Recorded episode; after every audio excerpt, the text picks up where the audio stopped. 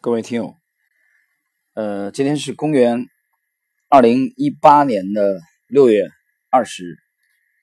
那么就在昨天啊，沪深股市和香港股市同步呢发生了暴跌。昨天呢，沪深两市跌幅超过九个点的股票居然高达一千七一千五百七十六家，啊，占到了两市三千五百家股票的一半以上，跌百分之九。这已经是股灾了，啊，我们可以把它理解为二零一五年以来的第四次股灾。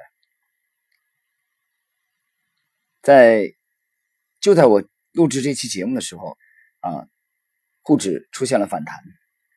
那么，在沪指走弱啊，已经是至少是从三五八七点以来的，今年一月二十九号到现在啊，一个明显的这种向下的。走势，为什么在这个时候啊，我们并没有花精力说，哎，怎么样，我去找一个股票来抄底啊？怎么样，这个马上来弥补前面的这个损失也好啊，获取盈利也好，不要错过这个反弹啊！昨天央行行长不是讲话了吗？人民日报啊，新华社都在这个鼓劲儿，正能量啊，没问题，中国经济没问题。为什么选择这个时刻？我们反而来录制这期杰西·利弗莫尔的传奇人生啊，利弗莫尔之谜。什么原因？我说你是不是偏离了市场的主流方向？应该去抢钱啊，赚钱，买股票啊。什么原因呢？呃，其实录这一期节目，我认为可以很大程度上是录给我自己听的。为什么这么讲？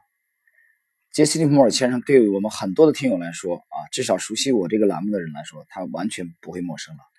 但是对他了解的程度有多深，对他理念的贯彻，对他的这个策略的这种啊研究有多深，可能因人而异。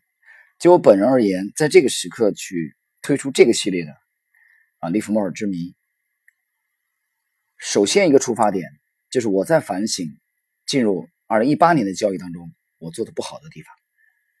啊，比如说最近，那么正是由于我们对 Lexi 这个做多模型的犀利程度过于的迷信，那么我们偏离了啊，沪指已经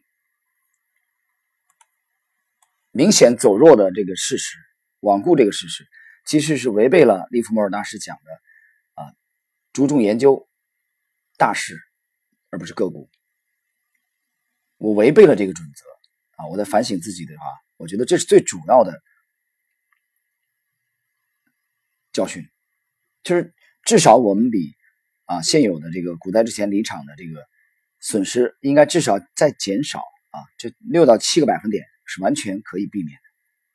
以我们对市场的认知来说，但是上半年的操作啊，六零四三六这个片仔癀之后出现了败笔。我认为主要的原因就是出在自己违背了这个职业的交易准则，所以我觉得在这个时间冷静下来，花一花时间啊，再度来重读大师，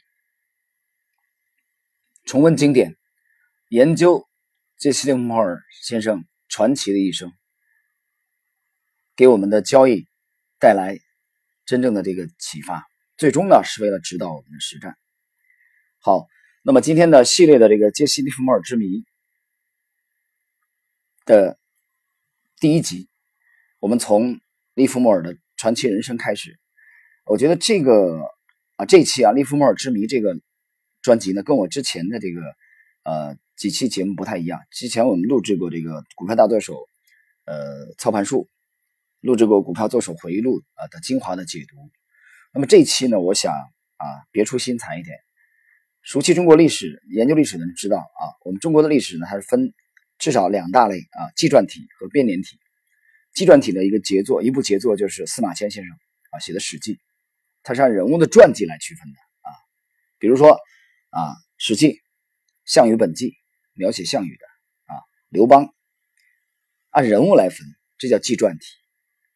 那么，另外一部是经典的著作是编年体的著作啊，比如说《资治通鉴》啊，司马光主编的，它按年代的顺序，啊，所以我想今天这个我们利弗莫尔之谜，我基本上遵循编年体的这个啊体系，我们按照年代的顺序来认真的、深度的去挖掘百年美股第一人杰西·利弗莫尔传奇的交易与人生。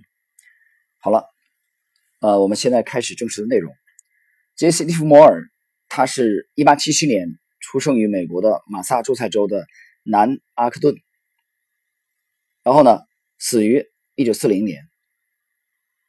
他是自杀的，呃，一九四零年十一月份。为什么这么多的后辈的基金经理、对冲基金经理啊，无数的大师，包括索罗斯在内，啊，伦纳德·巴鲁克，这么多优秀的投资者，他们都在。研究杰西·利弗莫尔，利弗莫尔出名或者重要，怎么体现出来？啊，如果我们把之前的一百年全球的股市或者美股当中最受关注的股票投机家列一个名单出来的话，前三名一定会有杰西·利弗莫尔。他是一个非常具有传奇色彩的啊，一个独立操作的华尔街的独狼。也就是他不依靠任何的内幕消息，虽然他之前早年有过依靠内幕消息亏损啊，棉花后后文我们会讲到的经历。从那之后，他走向了完全独立操作，不依靠任何的机构和内部消息，而靠自己的专业的交易体系啊，赚取了巨额的财富。一九二九年美股大崩盘的时候，他放空美股，在短短的几天之内获利一亿美元。当时的一亿美元相当于现在的至少将近两百亿美元。从单笔操作、短短几个交易日获利的幅度而言，杰西·利弗摩尔从一九二九年至今，啊，将近一百年过去了，从未被人超越过。啊，就是短时间内获取这么大的暴利，至今没有人超越过这个记录，世界纪录。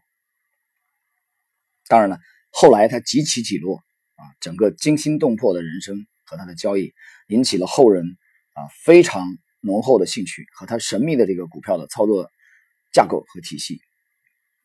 那么，我们来介绍，既然是基本上按照编年体的这个顺序来介绍杰西·利弗摩尔，那么也很难去回避跟他这个年代相交错的几位著名的大师啊，其中。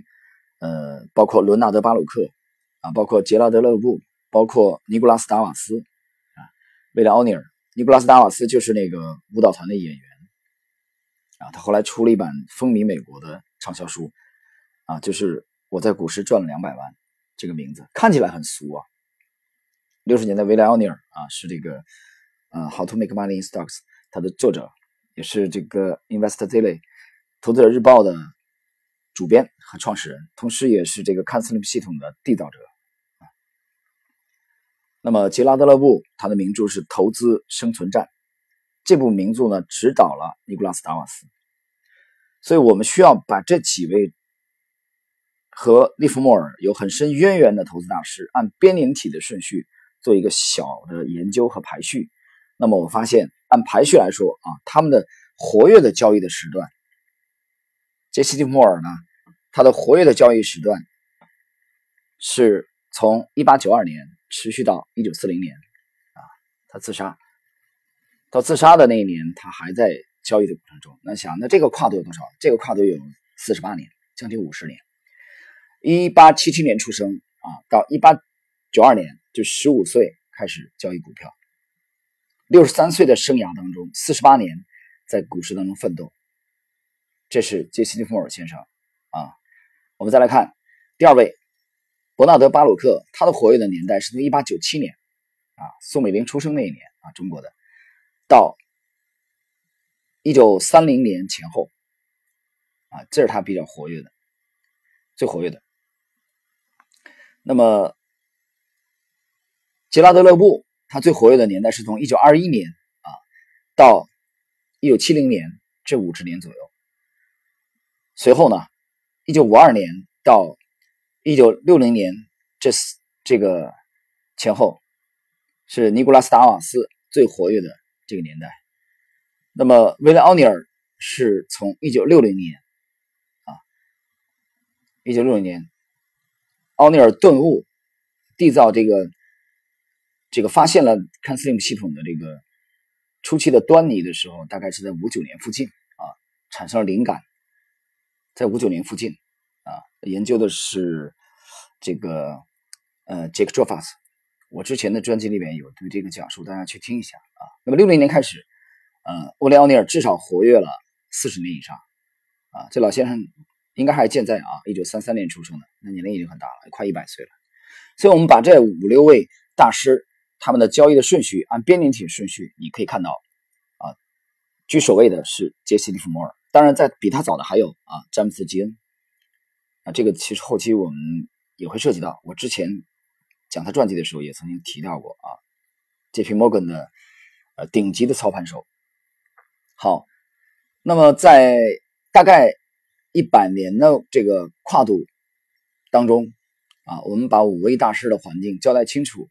接下来我们就要进一步的按照背景挺顺序来研究杰西·利弗莫尔先生啊，他解开他身上的层层的谜团。利弗莫尔家境并不好，家里很穷，他受过教育，当然很遗憾，仅仅是小学程度。啊，没有什么什么微积分，没学过，啊，没那玩意儿，博士学位没有，啊，什么投行经历没有，哈佛商学院也没读过，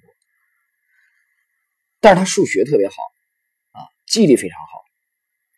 那么有一部这个一五年出版的这专著，啊，叫《Boy Plinger》，这个作者还查到了杰西·利弗莫尔当年在小学的这个老师对他的评语，啊，不容易，啊，能能保存下来。那现在属于文物了，还有他小学的时候成绩单，数学不错。同时呢，利弗莫尔这个孩子呢，他很孤独啊，内向，但是很敏感、聪明，也很细心，观察力很强。他在一他的家庭当中，他跟他母亲的关系特别好啊，母亲对他影响也特别大。母亲呢就是一个农妇嘛，种田的务农的，但同时呢，与父亲的关系比较糟糕。啊，很紧张。那么，在十四岁那一年，那么由于家境不是很好啊，就辍学了，不再念书了。那一年是一八九一年，那么母亲啊给他拿出来了五美元，当时五美元，给他提供帮助，他就到了波士顿。到波士顿以后呢，就寄住在。他母亲的一个朋友家里，说到这儿呢，其实你就可以把它理解为离家出走，啊，想到这儿我就非常的感慨，杰西·利莫尔先生，我们今天的传主，与父亲关系很糟糕，啊，与母亲相对比较亲密，这让我想起了另外一位，啊，与父亲关系特别糟糕，啊，与母亲比较亲近，就是这个中华人民共和国的缔造者啊，毛泽东，也是与父亲关系特别紧张。他家大概是个富农嘛，这种性质吧。毛泽东也是早年就离家了，后来解放以后才回去。我后来想，是不是与父亲关系不好的这个男孩子们啊，都容易离家出走、远走啊，然后别开天地、勇闯天涯？我不清楚。然后我头脑当中又想起了另外一位啊，我也花了很很多精力去研究的，以后有机会跟大家分享的，就是我们的开国的这个粟裕大将，他离家也很早。他是湖南啊会同县的，哦，但是我记不清楚他跟父亲的关系是否紧张了。好，我们继续来看今天的传主杰西·利弗莫尔，离家十四岁，母亲资助五美元到波士顿朋友家里，记住，你得生存啊，啊，你得解决这个活下去的问题，先先活下来，怎么办呢？呃，他就来到了这个这个一个对赌行，十五岁的时候，利弗莫尔开始做股票交易了。啊做股票交易，这个对赌行的名字叫什么呢？他第一份工作叫潘玮柏啊，不是那个台湾明星啊，那唱歌那个，不是那个。他在里边做什么呢？给黑板抄报价格啊，股价。当时呢是因为发报机啊，爱迪生呃这个发明电报以后，他没有网络，没有互联网啊，他没软件，没有行情图表，他只有纸带。啊，就是发报机打出来的价格啊，时间，就这玩意儿。所以他负责在黑板上抄写，买买入价多少，收盘价多少，开盘价多少啊，最高价等等等，就干这个的。那么我们现在很难查到早年他的收入记录啊，但是我们借助啊，去研究利弗莫尔先生还原他当时的社会背景的时候啊，我注意到《股票作手回忆录》这部名作里边描写的啊，他回忆。在当时，他的收入已经超过了一千美元，这在当时是一一大笔钱。当时的一千美元啊，你考虑通胀的话，到现在那是一大笔钱啊。在这个号子里边，他的呃获利啊，但是交易，但他对手盘是谁呢？对手盘就是这些商家，呃，庄家商号，他就对赌股价的这种波动啊，他对数字特别敏感，而且他发现有一些固定的价格形态啊，会不断的出现。啊，利弗莫尔靠这个为生，靠这个为生，因为他做的太杰出了啊，基本上十做十次啊，能有八九次都是盈利的。时间长了，谁跟你玩啊？你想想，跟现在年代一样，你打麻将总赢啊，最终结果人家就让你滚，不跟你玩了。另外三个总输，谁缠你玩？那不脑子进水了吗？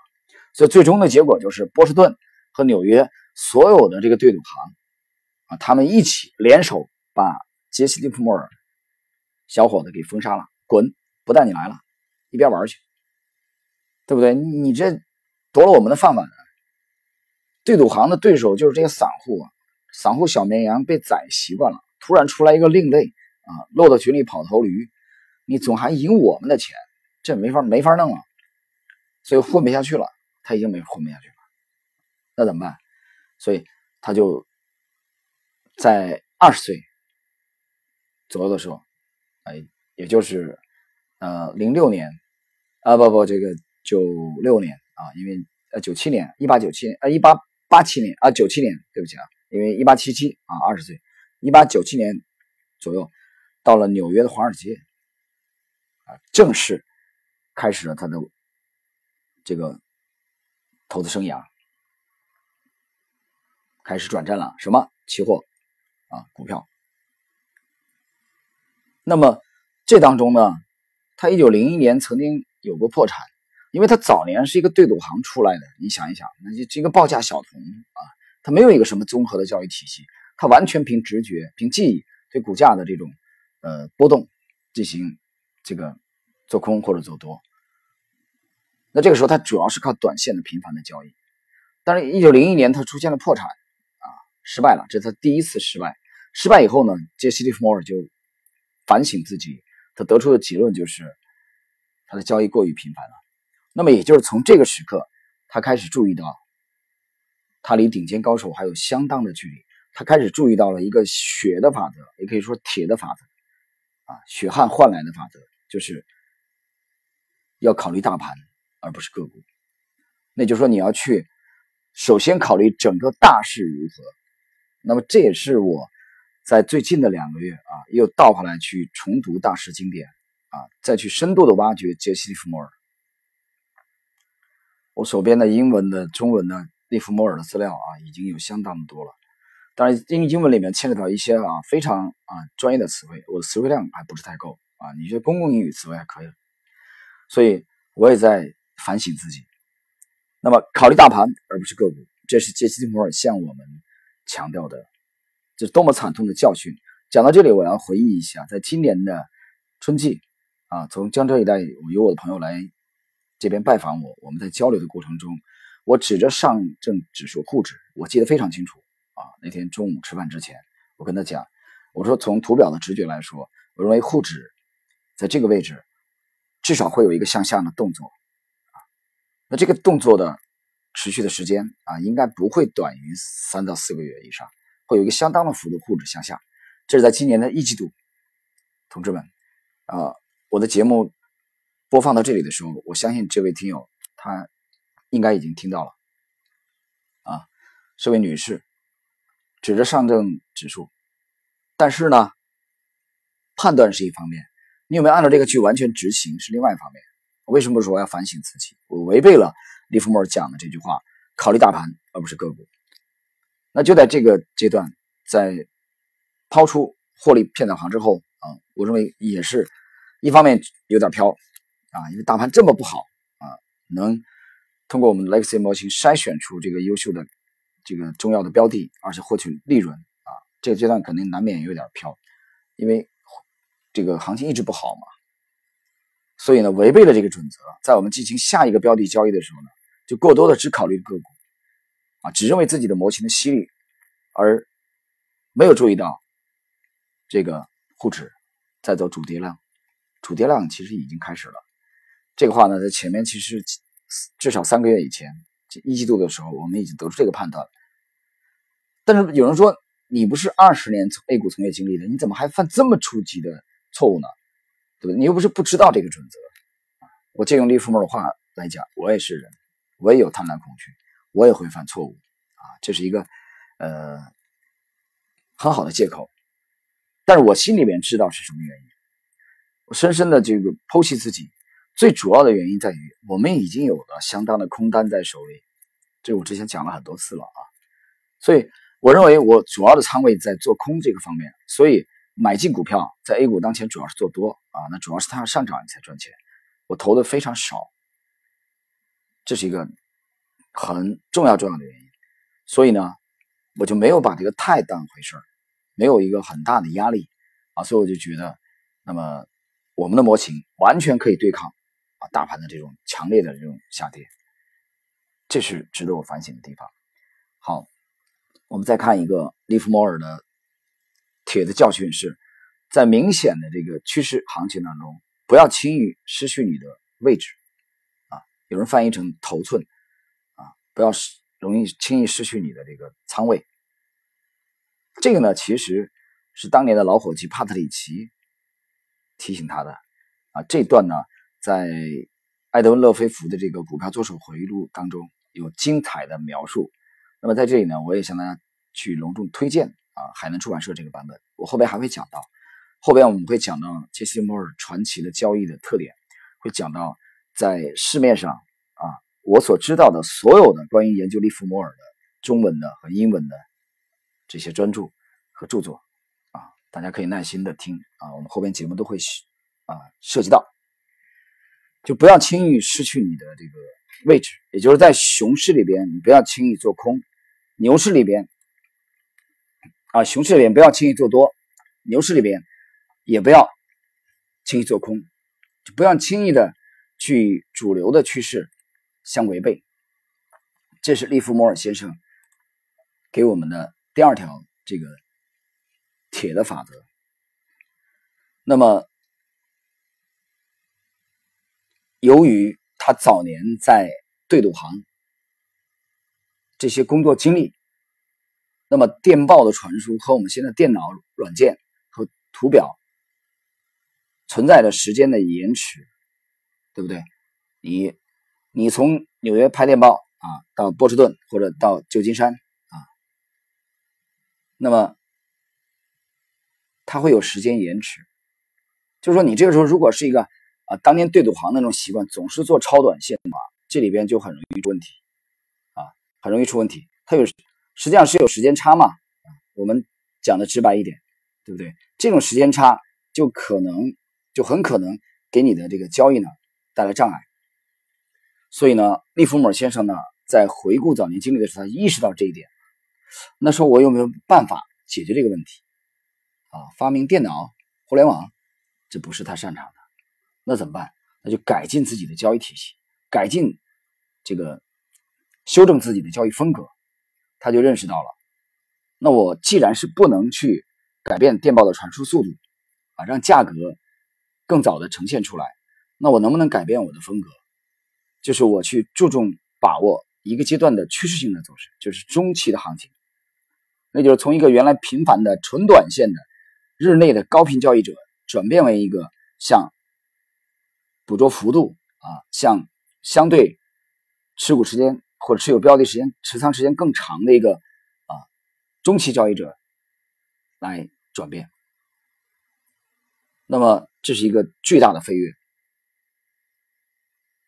表面看来是由于当时的技术障碍限制所致，其实他无意识的已经向专业的这个交易风格靠拢，这第一点。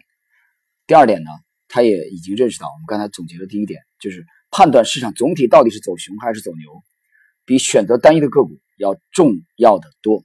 这是血的教训啊！我也再一次提醒我自己，在后续的交易过程中，一定要注意遵守这条准则。好，我们接着来看，那么这个时间的顺序呢，这是零一年破产之后，这个杰西·利弗莫尔先生对自己的这个反省。时间来到了一九零六年，那么零六年的时候呢，利弗莫尔先生呢注意到了英国的啊布尔战争。它导致什么呢？导致流入美国的黄金减少。哎，他很敏锐。这个时候呢，他已经其实对经济开始研究了，包括对货币。他认识到美国很有可能会出现流动性的紧张、钱荒，所以他看到了一个绝佳的做空的机会。啊，他想把握住这个机会。利弗莫尔，那么这个时候呢，他的判断虽然正确了啊，但是呢，很遗憾，这次投机的结果就失败了。失败的主要原因是什么呢？第一个是他下场下注的时间入场太早。我们知道泡沫啊，说到泡沫，就是当下我们的宇宙第一泡沫——中国楼市啊，中国楼市，地球人已经看不懂了。我太空人也没几个看得懂，现在就没有人敢看空和做空了，都在做多啊！我讲的时间坐标是二零一八年的六月二十。那么利弗莫尔失败，就当时的市场非常狂热，这个狂热时间比他长，比他预料的要长，这就出问题了。他入场又很早，对不对？你做空，你做空，市场还在涨，这样的话就把他给干掉了。实际上给消灭掉了，啊，这第一个原因。第二个原因呢，他几乎是满仓下注。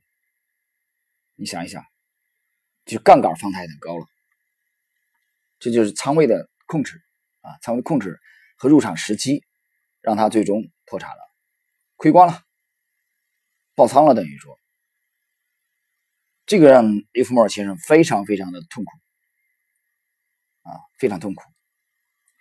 呃，我讲这个，其实所有的交易过股票和期货的人都深有同感，外汇也是一样的啊。讲到这里，我也讲一句，很多人不理解，说那么多人去喜欢啊研究杰西·利弗莫尔，有毛病啊！老子做外汇的，我研究他有什么用啊？他不就是一个炒期货、炒股票的吗？或者有炒期货的说，哎呀，利弗莫尔是这个开早年是这个研究股价价格的，对我期货没有指导意义。这都是非常非常幼稚、很浅显的观点。这些人都没有想明白，期货、股票、外汇大道相通，交易机制有区别而已。啊，有些有杠杆，有些没杠杆，这都是表象。它最终对对价格的这种波动来说，它是有共性的。那么，利弗莫尔先生在一九四零年离世之后，能得到。现在现在已经七十多年过去了，得到后辈的无数人的研究，一定是有它很深的现实意义的。那就是说，每个行业投资投机都值得借鉴。好，我们接着讲零六年这次失败。那么这一次失败呢，其实很多的这个交易者都会遇到，就是入场时机的问题。我们知道这个很西方很有名的这个经济学家。凯恩斯讲过啊，长期来说我们都会死，是不是？我也经常跟朋友讲啊，有人说上证指数必到一万点，我说你这是屁话，多长时间？十年以后，二零二八年一万点，还是五十年以后一万点？我也知道它肯定到一万点，那我还告诉你，它肯定到三万点，只要这个股市不被取消，它早晚要涨到三万点。这不是屁话吗？有意义吗？对当下的操作一点意义都没有。为什么？没有时间的界界限，是不是？长期来说，我们都得死，你还养个鸟生啊？啊？什么艾滋病不艾滋病？随便艾滋病，因为你知道你要死啊，